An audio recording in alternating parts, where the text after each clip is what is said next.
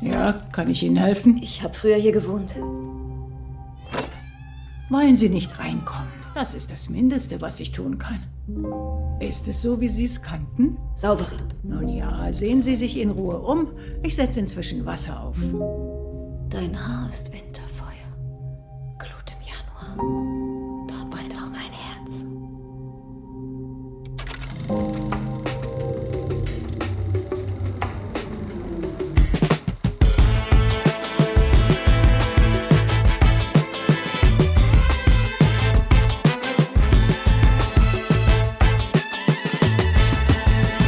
Ihr hört Shots, den kritischen Filmpodcast von Detektor FM. Heute mit Tino Hahn. Hallo. Wolfgang M. Schmidt. Hallo. Und die beiden müssen sich jetzt äh, ja, dem tanzenden Clown stellen, denn erst Kapitel 2 ist in den deutschen Kinos, um an den Mega-Erfolg des ersten Teils anzuknüpfen. Ob das gelingt oder selbst zum Grauen geworden ist, das äh, besprechen Sie jetzt mit mir. Ich bin Christian Eichler. Hi. Wolfgang, was war deine größte Angst als Kind? Sicherlich kein Horrorclown. Ich habe mich vor merkwürdigen Gegenständen gefürchtet. Zum Beispiel ein verloren gegangener Handschuh, der irgendwo auf einer Straße liegt, weil er etwas ausdrückt, das uns immer betrifft, nämlich, dass wir glauben, wir sind nicht ganz vollständig, äh, dass uns irgendwie ein Teil unseres Körpers abhanden kommt. Und wenn man dann so ein Teil da liegt, obwohl es nur ein Handschuh ist, aber es ist ja auch immer noch, äh, verbirgt sich da vielleicht eine Hand drin, dann ähm, wird man quasi zurückgeworfen auf die eigene Unvollständigkeit. Und ich glaube, davor habe ich mich gefürchtet, auch wenn ich es erst im Nachhinein so einordnen kann. Tino, weißt du, was bei dir war? Ja, bei mir war es leider das leerstehende Haus direkt gegenüber von meinem Kinderzimmerfenster. Ich habe auf einem Dorf gewohnt und wenn es dunkel war, war es halt wirklich richtig dunkel. Man hat nur ein bisschen Mond gesehen und eine relativ weit entfernte Straßenlampe, die aber durch dieses leerstehende Haus zu unserem Haus quasi kam. Also es ist immer ein bisschen Licht durch die Fenster, kann man immer in dieses Haus reinschauen konnte. Und ich habe bestimmt sechs Jahre lang vermieden, nachts aus meinem Kinderzimmerfenster rauszuschauen, weil ich immer dieses Haus gesehen habe, immer dachte, okay, irgendwann wird mir ein Skelett von gegenüber entgegenschauen und dann werde ich einfach sofort wahnsinnig, weil ich auch sehr John Sinclair Groschenroman geprägt war als Kind und das hat sich dann alles in diesem Haus manifestiert. Tagsüber war es okay, aber nachts war es immer der Horror. Ich habe immer geträumt, dass mich so Gespenster so wegtragen in so eine andere Stadt und neulich habe ich in Recherche für so einen Lovecraft Podcast gemerkt, dass es bei Lovecraft genau diese Stelle gibt, die fast wie in meinem Traum beschrieben ist. Ganz gruselig irgendwie. Aber sonst später war das immer bei mir der Tod an sich tatsächlich. Und das mhm. ist auch, da fürchte ich mich auch immer noch sehr vor. Mal gucken, wie viel diese Ohrängste in diesem Film rausgekommen sind. Aber Tino, erstmal schön, dass du da bist. Wir haben uns neulich auf der Gamescom getroffen. Ich habe dich für Rush interviewt zur Indie mhm. Arena Booth und dann mhm. direkt gefragt, ob du mal zu Gast sein willst. Was machst du, was hast du genau mit Filmen zu tun? Was machst du eigentlich? Du bist für mich so ein bisschen auch so ein Mysterium. Ich sehe dich manchmal bei Kino Plus, dann sehe ich dich wieder woanders. Was, was ist das Leben des Tino Hahn? Was macht das aus? Ja, also ein Mysterium ist man ja hoffentlich auch für sich selbst immer bis ins hohe Alter noch. Aber um mal weniger esoterisch rumzuschwafeln, ich habe vorher bei Kino.de gearbeitet und das aufgebaut, beziehungsweise zwei Jahre lang geleitet. Und da kommt auch dieser ganze Filmbezug her. Daniel von Kino Plus kenne ich halt privat. Und er hatte dann auch irgendwann mal gefragt, ob ich nicht Bock hätte, da mit ihm über Filme zu reden. Deswegen bin ich da ab und an mal zu Besuch. Und inzwischen arbeite ich als Director of Strategy bei einer eigengegründeten Agentur, die Firmen in Strategiefragen berät. Also ich bin jetzt ein bisschen weg von diesem Filmbereich, aber natürlich ist das trotzdem eine große Leidenschaft, die ich mir eben durch unregelmäßige Besuche bei Kino Plus und auch wie jetzt hier im Podcast natürlich weiterhin erhalten möchte und pflegen. Wie war für dich so dieser Schritt davon regelmäßig sich, also du beschäftigst dich ja immer noch, sagst du viel mit Filmen, aber so mhm. quasi beruflich damit zu beschäftigen und dann das eher wieder so auf die Freizeit zu legen? Wie war das für dich? War das äh, entspannend, so wie Reich Ranitzky, der irgendwann gesagt hat, ach geil, endlich ist literarisches Quartett vorbei, jetzt muss ich den ganzen Schund nicht mehr lesen? Oder ähm, ja, Oder so ähnlich ist das doof? auch. Also wenn ich jetzt mir Schund angucke, ist das eher so wie bei so einer Weinprobe. Zwischendurch so ein Stück Käse essen oder mal den Mund ausspülen, damit ich wieder weiß, wie richtig gute Filme schmecken. Ich muss mir halt echt nicht mehr jeden Dreck anschauen und mich auch nicht mehr mit den Sachen auseinandersetzen, die funktionieren. Weil das hat bei Kino.de schon Spaß gemacht, dass gerade das, was mich privat eher wenig interessiert, natürlich dann viele Leute interessiert und man immer wieder auch so einen Abgleich hatte zwischen den eigenen Interessen, den Interessen vom, ja, dem Massengeschmack, dem eigenen Geschmack, hat gesehen, wo Parallelen bestehen. Das fand ich ganz spannend, aber jetzt kann ich mich halt einfach auf das konzentrieren, worauf ich Bock habe, beziehungsweise wo ich von ausgehe, dass es mir gefallen würde. Hast du da irgendeine interessante Beobachtung gemacht damals, dass du dann dachtest, ah, okay, die Massen finden das und das geil, was ich scheiße finde und die haben schon auch einen Punkt oder? Ja, es war gerade so in diesem Serienbereich, dass sowas wie Game of Thrones natürlich super gut funktioniert, aber auch Walking Dead oder auch diese ganzen anderen Serien, so Supernatural, also das, was wir, glaube ich, als schon gut gemacht, aber so ein bisschen belächeln teilweise, weil wir denken, es ist nicht wirklich inhaltlich gut, dass das eigentlich am stärksten läuft. Oder auch sowas wie Suits zum Beispiel lief wesentlich stärker als diese ganzen Netflix-Serien, bis Netflix dann wirklich mit Stranger Things und so um die Ecke kam. Aber man hat da schon gesehen, dass die Sachen, über die wenig gesprochen wird, doch die Massen eigentlich am meisten erreichen. Stranger Things ist ein gutes Stichwort, denn wie Stranger Things sehen eigentlich auch zwei Filme aus, die in der letzten Zeit ins Kino gekommen sind. Einer vor zwei Jahren, S, damals hieß er noch, und äh, jetzt S, Kapitel 2 von Andy Muschietti. Ähm, kannst du, Tino, das habe ich dich vorher gefragt, kurz ja. erzählen, wer das ist? Das ist ein argentinischer Regisseur, der eigentlich relativ spät erst dazu kam, eigene Filme zu machen. Seinen Kurzfilm Mama hat er mit 35 erst gemacht. Vorher war er schon mal als Produktionsassistent tätig, unter anderem auch bei dem Madonna Musical Evita in 96. Aber zwischen 2000 und 2008 hat er meines Wissens auch keine zusätzlichen Credits bei irgendwelchen Produktionen gesammelt. Dann hat er aber seinen Kurzfilm Mama abgeliefert, zu dem er auch das Drehbuch geschrieben hat und zusammen mit seiner Schwester auch die Produktion gemacht, die übrigens dann jetzt auch bei S und Kapitel 2 auch Produktionen gemacht gemacht hat. Und Mama ist dann Guillermo del Toro untergekommen. Der hat gesagt, puh, da sind ja die gruseligsten Szenen drin, die er jemals überhaupt gesehen hat. Und dann war eigentlich klar, dass der Hype-Train einsetzen wird und dass Mama auch als Spielfilm nochmal umgesetzt wird. Es gab 15 Millionen Dollar Budget von del Toro, um da eine Spielfilmversion zu machen. Dann hat Mama, der 2013 äh, ins Kino kam, 146 Millionen Dollar eingespielt und Muschetti war dann quasi gesetzter Mann für die nächsten Verfilmungen von Horrorfilmen. Er war auch im Gespräch, Birdbox zu machen, dann sollte das Mumie-Reboot machen, dann sollte er 2014 die Videospieladaption Shadow of the Colossus machen.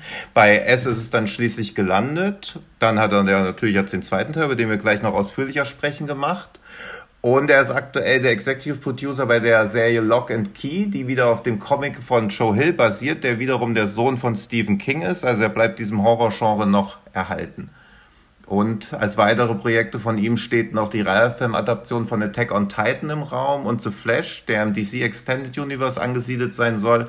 Aber er war mit so vielen Projekten schon in Verbindung gebracht, dass ich nicht unbedingt glaube, dass das jetzt seine nächsten Werke werden, was vermutlich auch ein bisschen vom Einspielergebnis von Kapitel 2 abhängt. Ja, ich dachte nicht, weil wir schon den Midsommar-Cast aufgezeichnet haben, der dann aber erst ein paar Wochen erscheint und Ari Aster ja auch so jemand ist aus dem Horrorgenre, der mhm. sehr interessante Projekte gemacht hat und ich dachte so, ah ja, junger, weißer Filmemacher, der ist es doch eigentlich jemand, den sich die großen Studios jetzt für die nächsten Superheldenfilme dann wieder krallen, dann machen sie wieder das und das genau das gleiche dachte ich mir auch bei hier Muschietti und dann habe ich geguckt auf IMDb und dann, ach ja klar, The Flash. Mal gucken, mal gucken, wie der wird. Ähm, ja. Carrie Fukunaga ne, hat auch lange mhm. dieses S-Remake äh, gemacht und dann, glaube ich, äh, gesagt, dass er noch eine viel krassere Idee hatte für diesen Film, das noch viel heftiger machen wollte. Und dann, mhm. ja, hat er jetzt ähm, ja diese Serie Maniac gemacht und macht den neuen Bond, also bewegt mhm. sich da in diese Richtung. Aber das war so ein, ja auch so ein Projekt, das irgendwie lange so ein bisschen in Zweifel stand, wie das eigentlich wird. Und dann hat ja Muschiette es ja geschafft, diesen ersten Teil unfassbar erfolgreich auf jeden Fall mhm. zu verfilmen. Der jetzt äh, einen zweiten Teil bekommt, Wolfgang, worum geht's denn da? Hinzufügen muss man vielleicht noch, Talent hat der Regisseur nicht. Das zeigt sich vor allem jetzt im zweiten Teil noch viel deutlicher. 27 Jahre später, es ist wieder aufgetaucht. Der Horrorclown treibt sein Unwesen. Es gibt Anfang äh, des Films einen Konflikt. Es gibt dort ein homosexuelles Paar, zwei Schwule, die sich da auf einer Kirmes eigentlich vergnügen wollen, dann aber von äh, den Dorftrotteln angepöbelt werden. Es kommt dann zu einer äh, Schlägerei, die für die Schwulen sehr, sehr schlimm endet, aber einer äh, äh der beiden wird dann von dem Clown geschnappt und ermordet. Und damit beginnt dieser Film und beginnt auch das Grauen wieder in Derry. Und die, der Club der Verlierer hatte sich ja vor 27 Jahren geschworen, dass wenn es wieder auftaucht, sie zurückkommen nach Derry, um es zu besiegen. Und dann sehen wir also erst einmal eine halbe Stunde lang etwa, wie die nach und nach rekrutiert werden. Dann gibt es ein gemeinsames Abendessen und dann äh, geht es langsam los mit dem Kampf gegen S und das zieht sich dann eine Weile hin. Ja, ich war kurz mir einen Kaffee holen. Hast du gesagt, dass das Xavier Dolan ist, der diesen einen Menschen Nein. spielt, der von der Brücke gesprochen wird, ja, der geworfen wird. Das fand ich irgendwie Ja, interessant, ja. dass, er, dass er hier mitmacht. Inzwischen muss ich ja leider sagen, ich bin froh, wenn Xavier Dolan äh, in Filmen mitspielt, dann hat er nicht so viel Zeit, welche zu machen, denn die letzten waren etwas schwach. Aber vielleicht wird es ja besser. Wir warten ab.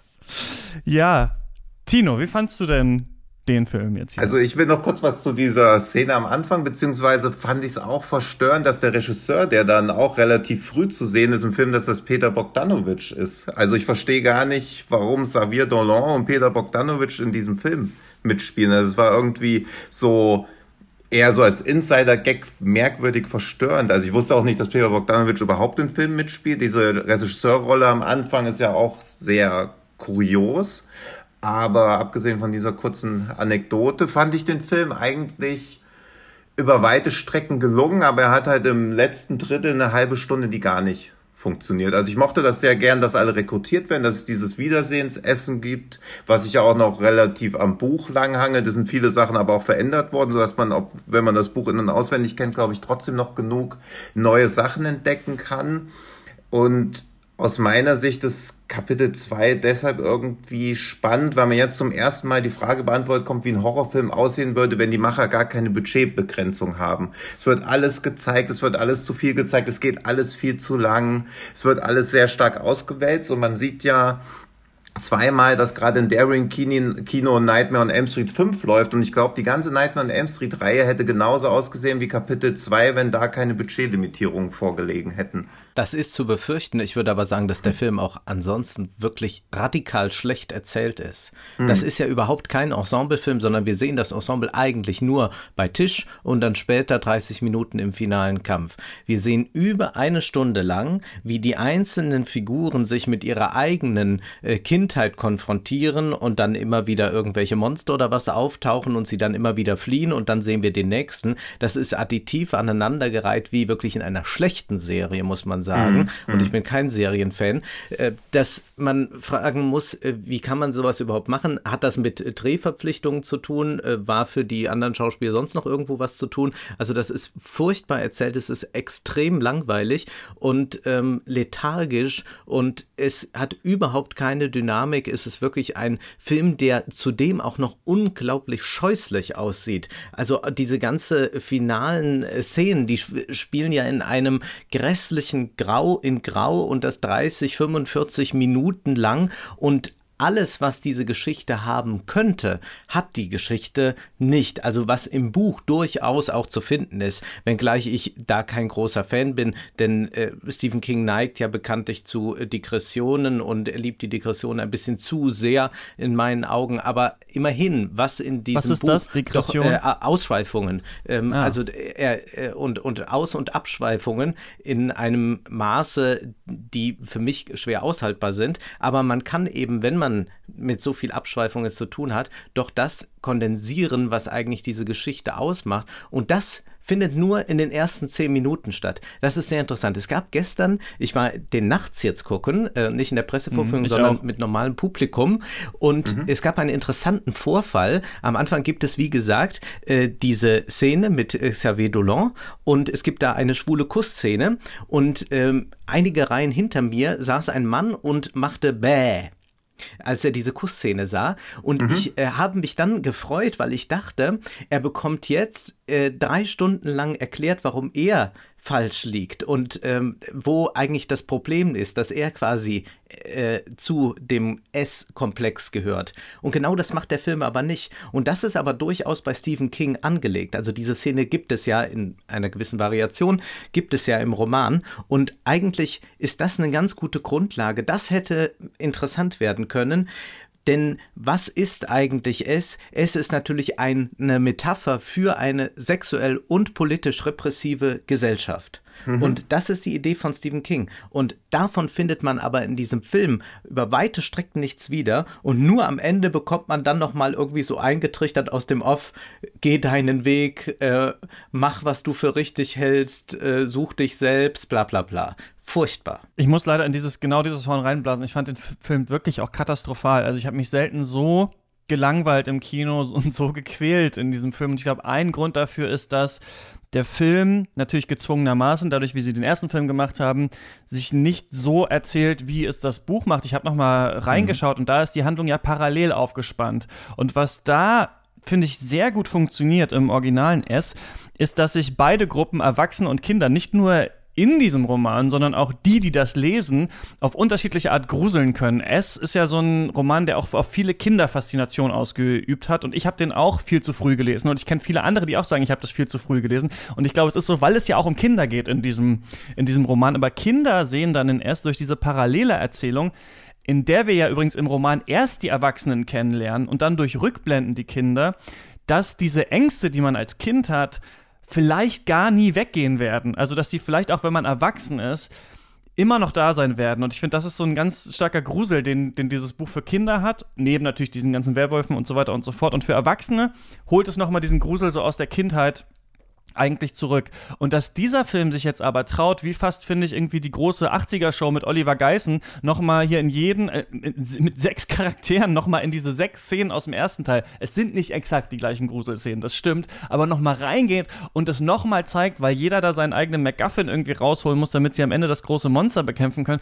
Ich fand das wirklich furchtbar und auch nicht glaubhaft und ich glaube, das ist etwas, ein Problem, das wir haben, wenn so Literatur verfilmt wird oder so ein Roman verfilmt wird, dass dann man sich immer so die Frage stellt, aber warum ist das jetzt eigentlich so? Also im, im Roman ist es ja parallel erzählt und dadurch entdecken die quasi, also die Kinder entdecken es jetzt gerade und die Erwachsenen entdecken es wieder. Aber wenn ich hier den, den Sechsten sehe, der schon wieder auf S reinfällt, obwohl alle sich schon seit zwei Stunden erzählen, es ist ja nicht echt, es ist ja nicht echt, wir müssen ja nicht dran glauben, dann glaube ich halt auch selber nicht mehr so richtig an diese Handlung des Films. Also ich fand es echt frustrierend ich war aber auch, Wolfgang, ich war auch wie du, 22 Uhr, ne, 23 Uhr hat es angefangen und ging dann eben 169 Minuten, bis ich halb zwei aus dem Kino war. Ähm, ich war auch echt müde und bin müder geworden durch diesen Film. Ja, mein, ich bin immer zorniger geworden. Ich bin ja. müde ins Kino rein und habe mich dann so empört über den Film, dass ich am Ende hellwach war. da darf ich ja gar nicht erzählen, dass ich ein Double Feature gestern geguckt habe. Ah, das würde ich. Hast du gemacht? Ja, habe ich. Ich finde nämlich dieser Film, ich habe mir nämlich den, den alten auch nochmal angeschaut mhm. davor. Und ich finde, der neue verliert, wenn man den alten davor anschaut. Also der neue wird eigentlich langweiliger. Es ist eigentlich besser, wenn man den alten vor zwei Jahren gesehen hat. Dann kann man sich an alles nicht mehr so detailliert ja, find, erinnern, weil es einem hier ja nochmal erzählt wird. Ja, ich finde, es ist auch eigentlich echt keine Fortsetzung. Das schließt ja eigentlich nahtlos an. Und mich hat schon im direkten Vergleich gewundert, wie unterschiedlich die Tonalität einfach ist. Also der erste, zweite Teil ist ja wesentlich härter oder versucht zumindest härter zu sein. Es funktioniert halt nicht, weil man die emotionale Bindung zu den Charakteren relativ schnell verliert. Und es wurde sehr viel im Kino gelacht, teilweise auch an Stellen, die nicht als Gags vorgesehen waren. Also viele von den Gags funktionieren oder haben für mich funktioniert, aber es wurde hauptsächlich in den Gruselszenen gelacht. Also dieses erlösende Lachen, das auch Leute in der Geisterbahn haben. Und das ist ja, ja auch das große Problem vom zweiten Teil, dass eigentlich kein Horror mehr stattfindet, sondern es ist einfach nur noch so ein Aneinanderreihung von Schocksequenzen, in denen man sich erschreckt. Und das Einzige, was ich für den Film hoffe, ist halt, dass dieser angekündigte Director's Cut, der über vier Stunden gehen soll, da ein bisschen was kitten kann weil S2 jetzt irgendwie dieses paradoxe Problem hat, er ist zu kurz und gleichzeitig zu lang. Also er hat ja ganz viele Sprünge in der Handlung, dieses sechsmal das Token holen. Ich finde sowas in Ordnung, ich mag sowas sehen. Ich habe mich auch nicht gelangweilt, also für mich hat er auch funktioniert und ich habe ihn auch nicht als signifikant länger als den ersten Teil empfunden, aber er hat halt nicht mehr funktioniert. Es war halt einfach nur noch so ein Staunen darüber, was ein Regisseur macht, wenn er für einen Horrorfilm 70 Millionen zur Verfügung hat und welche Handlungsfäden er fallen lässt. Warum sehe ich die Probleme, die Bill und Beverly in ihrer Ehe haben, wenn die nie wieder aufgegriffen werden? Also da sind so viele Sachen drin, die man noch hätte streichen können oder länger ausspielen, ohne dass es wirklich gemacht wurde. Also es fühlt sich ein bisschen an wie diese Herr der Ringe Trilogie, wo man bei manchen Szenen ja auch denkt, das fühlt sich irgendwie komisch an und zwei Jahre später kriegt man diesen Director's Cut hingeklatscht und begreift, okay, jetzt ergibt das Sinn, aber es interessiert mich ja generell sowieso nicht mehr, warum das noch Sinn ergeben sollte jetzt. Ja, das ist, äh, ja, aber es ist auch mein Problem mit diesem Extended Cut von Herr der Ringe, wo ich denke, ja gut, dann haben sie halt da auch nochmal Pause gemacht und ein Brötchen gegessen. Ja, ja. Ähm, das war schon vorher eigentlich ja. interessant und das ist jetzt hier halt auch so ein bisschen in diesem Film so, dass man natürlich ganz stark merkt, oder, also eine zum Beispiel seltsame Sache finde ich, dass halt nicht den Erwachsenen jetzt oft ein neuer Horror ähm, widerfährt, sondern wir eher in so Rückblenden sehen, was den Kindern nochmal widerfahren ist. Und hier merkt man so ein bisschen, dass einfach Teile, die im Buch noch vorkommen, die aber im ersten Teil keinen Platz gehabt haben, jetzt in diesen zweiten Teil verfrachtet werden. Mhm. Ich verstehe, warum Muschietti das macht, aber es wirkt eben alles auch so rückwärtsgewandt. Also es wirkt nicht so, als hätten diese Charaktere jetzt zusammen was zu verhandeln, wobei es ja gerade jetzt interessant wäre, was sie mit den Traumata ihrer Kindheit machen. Ich finde, das wird nicht so ganz verhandelt. Das wird eher so ja retromanisch nochmal sich angeschaut und dann in ja, aber über die Horrorszenen können wir gleich sprechen. Aber ja, das ja. fand ich irgendwie ein bisschen komisch. Und man hat im Prinzip hier Mitglieder dieses Clubs der Verlierer, die nicht erwachsen geworden sind. Und ich äußere den Verdacht, dass dies auch ein Film ist, vor allem für Leute, die nicht erwachsen geworden sind, die bei jeder Gelegenheit wieder in ihr popkulturelles Kinderzimmer zurück wollen und dort sich mit sich und ihrer Kindheit und Traumata und so weiter beschäftigen wollen, aber ohne dass irgendetwas passiert, ohne dass es wirklich durchgearbeitet wird. Und wir haben dann am Ende nur als Appendix, äh, ja, jetzt geh mal deinen Weg, lass los und äh, jetzt verlassen wir wieder die Stadt. Das sind natürlich die großen Erzählungen unserer Gegenwart sind die der Entwurzelung. Also das ist eben moderne Gesellschaft, wie auch schon Emmanuel Levinas sagt, ist also jedes Gesetz ist Entwurzelung, moderne Gesellschaft ist Entwurzelung. Das heißt, wir kappen unsere Identitäten, aus denen wir kommen und bauen uns neue auf. Aber es gibt dann auch eine Dialektik in dieser flüchtigen Moderne, wie das Sigmund Baumann nennen würde, und zwar dadurch, dass wir die Wurzeln kappen, sie, erscheinen sie übergroß wieder und bekommen eine Bedeutung, werden mit einer Bedeutung aufgeladen, die dann auch etwas Monströses hat, wie im Horrorfilm. Damit könnte man arbeiten, damit könnte man einen interessanten Film machen, nur dieser Film ist eher das Symptom einer solchen Entwicklung, die dann auch retromanisch wird, man könnte auch sagen re regressiv. Findet ihr denn diese Horrorszenen, also wenn wir jetzt nur die nehmen und sagen, okay, das ist halt ein Popcorn-Film für Leute, die sich halt diese einzelnen coolen Horrorszenen anschauen wollen. Findet ihr die denn gut? Denn ich fand die wirklich schrecklich. Also ich finde, Wolfgang hast schon gesagt, dieser Film ist unfassbar hässlich. Dieser Film ist halt, finde ich, so unfassbar generisch irgendwie, so unfassbar Netflix-mäßig, finde ich. Und jede dieser Horror-Films ist, ist die gleiche. Jemand kommt an einen Ort, irgendwas ist im Dunkeln, nee, die Geigen äh, schwellen an, auf einmal Jumpscare und äh, jemand rennt weg. Und das aber gekoppelt damit, dass ich ja weiß und dass die Charaktere ja auch wissen, dass es nicht echt ist, was sie gerade sehen, hat, fand ich total seltsam beim Anschauen, weil ich immer dachte, ja, aber es existiert doch nicht. Das habt ihr mir doch jetzt schon. Also es gibt ja, glaube ich, wenn man die beiden Filme zusammenpackt, vielleicht 40 solcher Horrorsequenzen oder so. Und irgendwann denkt man sich so, ja, was soll das denn jetzt eigentlich? Was soll das mir noch zeigen? Und ich finde es halt alles, das ist, glaube ich, auch der Stil und das wollten sie auch so machen. Aber wenn ich mich an das Buch erinnere, wirkte das für mich als Kind alles viel größer, viel trister, viel ländlicher mh, viel verschrobener. Und ich finde, das hier wirkt eher wie so ein Horror-Comic-Buch irgendwie sich so anzuschauen. Also es ist alles sehr plastisch, sehr gesättigt, sehr viel Computereffekte so. Also ich finde auch, es trifft nicht so einen richtigen Ton, an den ich mich noch erinnere aus der Kindheit. Die Computereffekte sind abscheulich. Das ist, hat auch überhaupt nichts mit Gruseln zu tun. Es ist gruselig, wie ich eben beschrieben habe, wenn irgendwo ein vergessener Handschuh liegt. Es ist gruselig, wenn jemand sich ein Spannbettlaken über den Kopf zieht und sich merkwürdig anfängt zu bewegen. Es ist auch noch gruselig, manche Dialoge, die wir in dem Film dann sehen, zum Beispiel dieses Gespräch mit der alten Dame, die sich äußerst mysteriös verhält und wir hören dann äh, das äh, Grammophon, es muss was Wunderbares sein, aus dem weißen Rössel spielen. Das ist noch ein Moment, wo wirklich etwas Unheimliches passiert. Aber alles dann danach ist natürlich wieder ausagieren, ist alles explizit machen. Wir sehen halt dann noch verrücktere Monster und äh, noch ein Gebiss mit 50 Zähnen mehr, aber das ist ja nichts, wovor man sich in irgendeiner Weise fürchtet. Ich bin doch eher schreckhaft, wenn ich im Horrorfilm sitze und äh, muss mich da etwas zusammenreißen und mir immer wieder sagen, das ist nur ein Film. Hier hatte ich das überhaupt nicht das Problem. Bis auf ein paar Schreckmomente wie aus der Geisterbahn passiert da ja eigentlich nichts. Ja, ich finde auch, dass kein langfristiger Spannungsaufbau stattfindet. Natürlich, die meisten Jumpscares funktionieren, weil man die dutzendfach durchprobieren kann, bis sie wirklich passen. Und ich finde auch, dass dieser wahre Horror im Film ja eher drin steckt, dass der Club der Verlierer als Erwachsene auch zu dieser selbsterfüllenden Prophezeiung von sich selbst geworden sind. Beverly hat so ein Remake mhm, von ihrem Vater ja. geheiratet, Eddie Remix seiner Mutter. Mike wollte eigentlich immer weg von Derry, bleibt aber als Pennywise äh, Chronist trotzdem in dieser Heimatstadt hängen, die ihn ja immer eingeengt hat da ist ja alles, was Pennywise mit ihnen anstellt, quasi eine willkommene Abwechslung. Noch dazu weiß man auch, es wird eigentlich niemand sterben, weil auch gar keine wirkliche Gefahr besteht, weil es eben nicht existiert. Und immer wenn man denkt, puh, jetzt könnte es doch mal heikel werden, löst sich die Gefahr dann einfach wieder auf. Also es steht gar nichts manchmal auf wird dem dann aber Spiel. doch jemand abgestochen. Ich habe ich hab auch vielleicht auch die S-Regeln nicht ganz verstanden, aber ab und zu ja, kriegt da dann und doch zu, jemand das Gesicht abgebissen. Ja. Ich weiß nicht genau, was da eigentlich genau Ja, das weiß ich auch nicht. Also im ersten Teil fand ich, dass der Film seinen Regeln schon sehr strikt folgt, aber im zweiten Teil werden die halt auch einfach so angewendet, wie sie gerade benötigt werden. Und man darf ja auch gar nichts irgendwie hinterfragen. So zum Beispiel diese Glückskeks-Sequenz am Anfang finde ich gelungen, wo sie auch alle in ihren Glückskeksen diese Botschaften drin haben. Aber wenn man da mal hinterfragt, wie das entstehen soll, ist es ja völlig lächerlich. Also als ob Pennywise in die Glückskeksfabrik eingebrochen wäre, diese Zettel untergebracht. Also das funktioniert ja einfach nicht und das war ja auch nichts, was sie sich eingebildet haben, sondern es existierte dann ja wirklich. Also es wird ja nicht mal als Einbildung aufgelöst.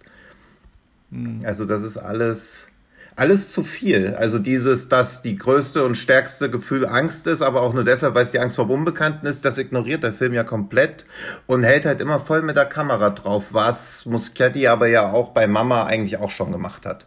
Der hat halt mhm. auch relativ effektiv funktioniert, aber wie viel man die titelgebende Mama eigentlich sieht, das ist in dieser Häufigkeit auch in kaum einem anderen Horrorfilm gewesen, dass man das so sehr wie so eine Geisterbahnfigur einsetzt. Insofern bleibt er seinem Stil eigentlich treu, aber für mich erfüllt sich auch wieder die These, wenn ein Horrorfilm zu viel Budget hat, kann er nicht mehr gruselig sein. Ja, die Limitierung, ne? Da liegt ja, ja normalerweise auch was, auch was drin und die ist ja natürlich völlig aus dem Rahmen. Und gelaufen. das auch sehr mainstreamige. Das Besondere bei Stephen King ist ja doch, dass er Themen aufgreift und Gesellschaften kritisch schildert, wie es eigentlich nicht so ganz dem Mainstream entspricht. Also mhm. wenn man sich gerade diese Romane der 80er Jahre ansieht, dann ist das ja doch auch ein sehr äh, starkes Abarbeiten an Homophobie, an Rassismus, an sozialer Ungleichheit. Das sind eigentlich keine Themen, mit denen man unbedingt populäre Bücher schreiben kann, die dann auch bei einem Massenpublikum funktionieren. Ihm ist das aber gelungen, auch durch, seine Hand, durch sein handwerkliches Können. Und das Interessante ist jetzt, dass wir bei der Ver äh, Verfilmung aber so eine Preisgabe dieser eigentlichen Ideen von Stephen King vorfinden, sondern dass es hier nur noch darum geht, irgendwie eine Story zu erzählen und dann möglichst viel Krawall am Ende zu produzieren, dass man aber genau das, dieses Bloßlegen von gesellschaftlichen Schichten nicht mehr findet, das ist das wahre Zugeständnis jetzt an ein Massenpublikum, das sich um Gottes Willen keine Kritik irgendwie äh, auf die Leinwand holen möchte. Ja, das ist ein bisschen so, dass, glaube ich, es vielleicht ja auch als Magnus Opum von Stephen King gut, andere würden sagen, vielleicht ist es noch der dunkle Turm, aber das ist nicht ein reines Horrorbuch.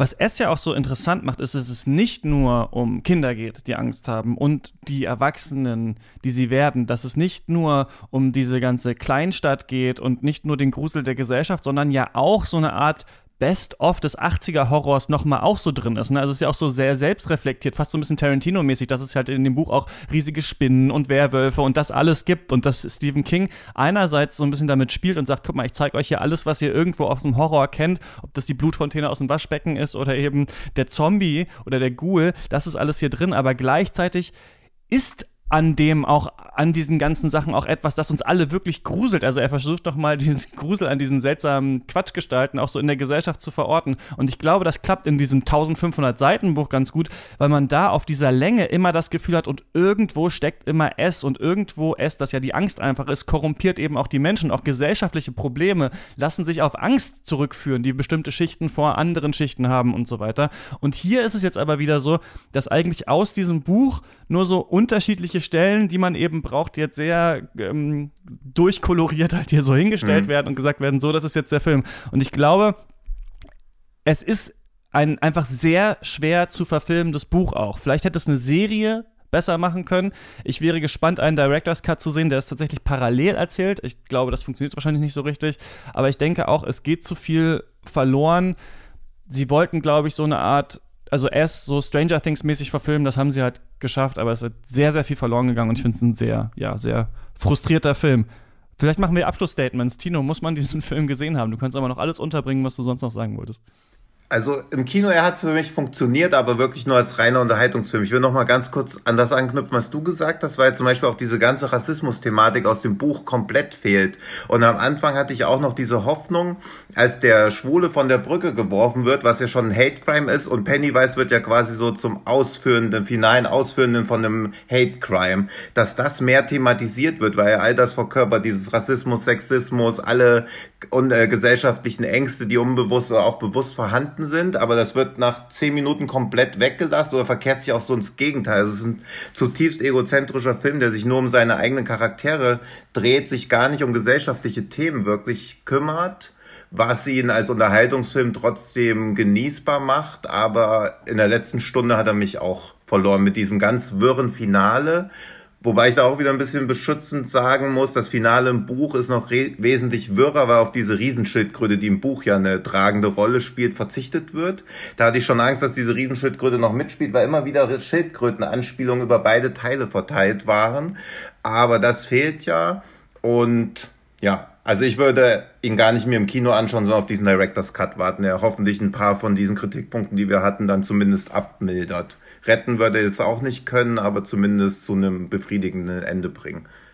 Da muss ich ganz kurz einsteigen, weil du über das Ende redest, das haben wir noch nicht angesprochen. Mhm. Dass Bill ja im Roman auch ein Romancier ist ja. und ja Stephen King sein soll. Stephen King schreibt ja sehr oft auch bei Sie, zum Beispiel Misery, ähm, äh, Charaktere, die auch äh, Schriftsteller sind. Und hier ist ja mhm. Bill dann ein Schriftsteller. Und Bill wird im Film immer gesagt, dass die Enden seiner Bücher scheiße sind. Ja. Was ja etwas ist, dass Stephen King immer gesagt wird, dass er schafft, Stimmung zu erstellen mhm. und irgendwie so loszuschreiben, aber es nie hinbekommt, am Ende einen richtigen Deckel drauf zu machen. Das war auch was, ja. was ich schon als Kind mir gedacht habe, als ich S gelesen habe, denn im das muss ich auch noch sagen, sorry, im Buch ist es ja auch so, dass die Kinder dann alle noch Sex haben. Etwas, das auch aus diesem ja. Film rausgestrichen wurde, was ja. auch eine sehr fragwürdige Szene ist, aber da sieht man mhm. trotzdem auch dieses Gleichgeschliffene, dass es hier nicht drin ist. Und dann trifft aber Bill in diesem Film, sorry, ich muss jetzt einen Cameo spoilern, mhm. Stephen King, der in diesem Fahrradladen arbeitet und die reden dann nochmal, äh, dann sagt Stephen King nochmal Bill, dass seine Enten scheiße sind und dann kommt der Film aber mit so einem Ende daher. Ich dachte so, das wäre alles ein Setup für, okay, und jetzt, aber was dieser Film jetzt macht, ist halt völlig anders, als was Stephen King sonst gemacht hat. Weil es ist halt einfach nur, ja, dann ist es halt zu Ende gegangen. Also das fand ich echt auch nochmal wollte clever sein, war aber dreist. Ja, ja, sie kommen halt gar nicht aus dem Film raus. Also das Ende hätte ja auch bei Kampf der Titanen, ob das jetzt so ein Bulle ist oder eine riesige Spinne, das ist ja völlig egal. Das war ja so, oder auch bei Sindbad. Also das würde in jeden beliebigen Fantasy-Film als Ende reinpassen oder Harry Potter. Also, ja. Da fehlen Wolfgang, mir die Worte. muss man diesen Film gesehen haben? Nein. Überhaupt nicht. Ich glaube, man kann sich davon jetzt lösen und sollte sich davon lösen. Man kann als Zuschauer erwachsen werden, indem man sich damit nicht mehr auseinandersetzt, indem man es jetzt gut sein lässt. Ich finde, keine einzige Szene, die man unbedingt gesehen haben sollte, weshalb sich der Kinobesuch auf, kein, äh, auf keinen Fall lohnt, wenngleich das Thema interessant ist, dass hier Außenseiter sich verbinden, also auch eine Gemeinschaft bilden und dass der Außenseiter eben doch nicht allein sein muss. Das ist eigentlich ein schönes Thema, denn sonst haben wir in der Literatur natürlich große Außenseiterliteratur, zum Beispiel Tonio Kröger von Thomas Mann oder so etwas, aber wir haben selten diese Gemeinschaft. Das ist ein schönes Thema, das kann man ja vielleicht mit in den Alltag nehmen, aber man muss es auf der Leinwand nicht in dieser Weise sehen. S, Kapitel 2 ist ab heute in den deutschen Kinos und falls ihr den gesehen habt, könnt ihr uns natürlich eure Meinung auch schreiben. Shots at Detector FM ist die Adresse. Danke euch beiden, dass ihr da wart. Habt ihr etwas zu pluggen, irgendein Projekt von euch? Äh, Wolfgang, wir müssen gleich über deine 20 Podcasts noch reden oder ähm, einen guten Film in letzter Zeit gesehen, den ihr empfehlen würdet, Tino?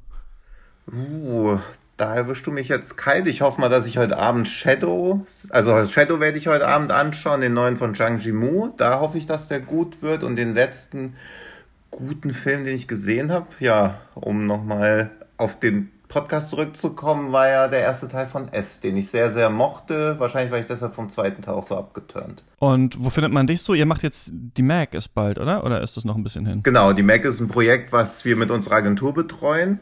Und die ist vom 4. bis 6. Oktober 2019. Findet ihr unter mac-con.de. Und ansonsten findet ihr mich auch auf Twitter unter tino-hahn. Und weitere Projekte hätte ich jetzt gar nicht so anzukündigen. Ich glaube, Wolfgang ist ja da auch. wesentlich untriebiger. Ja, es muss ja nicht genau jeder 20 neue Podcasts machen, so wie Wolfgang. Erzähl doch mal, was ist da, was ist da gerade alles los? Ich spreche jetzt viel. Und zwar habe Neues. ich einen Wirtschaftspodcast jetzt mit Ole Nymon. Einmal die Woche sprechen wir über ein wirtschaftliches Thema. Das ist ein Podcast, der 20 Minuten immer dauert. Und wirtschaftliche Zusammenhänge erklärt, aber auch gewisse Mythen hinterfragt. Jetzt in der aktuellen Ausgabe beschäftigen wir uns mit dem neuen Facebook-Geld, das bald kommen soll, Libra. Und dann habe ich jetzt ein Format bei Thilo Jung. Einmal im Monat gibt es da jetzt die Politikanalyse basierend auf Interviews, die Thilo geführt hat, die man also schon sehen konnte. Suche ich mir dann gewisse Aspekte heraus und analysiere sie. Das erste Video, das jetzt gekommen ist, handelte von der Landtags, von den Landtagswahlen in Sachsen und Brandenburg. Ja, und dann sind noch ein paar andere Dinge so äh, in der Planung, aber da ist es noch nicht so konkret. Ich beschäftige mich gerade mit Jim Carrey. Und da gibt es doch ganz gute Filme zu sehen. Also auch die schwächeren, also Dick und Jane oder sowas, kann man sich ansehen. Ich halte Jim Carrey für einen wirklich begnadeten Slapstick-Komiker. Sehr, sehr erstaunlich. Ich werde mir jetzt alles noch einmal ansehen und vielleicht gibt es da mal eine Filmanalyse dazu. Der letzte gute Film, den ich gesehen habe, ist Ad Astra und über den sprechen wir ja. in der nächsten Folge von Shots, der aber auch die Gemüter spalten wird. Mal gucken, was wir da sagen. Und die nächste Folge erwartet euch da draußen dann erst übernächste Woche. Denn es ist so, dass ich jetzt am Samstag, jetzt ist Donnerstag, für einen Monat in den Urlaub fahre, nicht erreichbar bin. Aber zwei Folgen haben wir geschafft, voraufzuzeichnen, die zu Ad Astra und die zu Midsommer. Und die erwarten auf euch nach einer Pause, die nächste Woche stattfinden wird. Ich hoffe, das war einigermaßen verständlich. Wenn ihr das nicht verpassen wollt, dann äh, wäre es natürlich super, diesen Podcast äh, zu abonnieren und ihr könnt uns natürlich auf Twitter folgen. Tino, du bist Tino-Hahn, sehe ich gerade. Genau, ne? genau. Ja. Tino-Hahn, at Schmidt Junior und at CHR-Eichler. Ja, das war's von uns. Äh, bis zum nächsten Mal. Viel Spaß im Kino und beim Stream. Tschüss. Tschüss.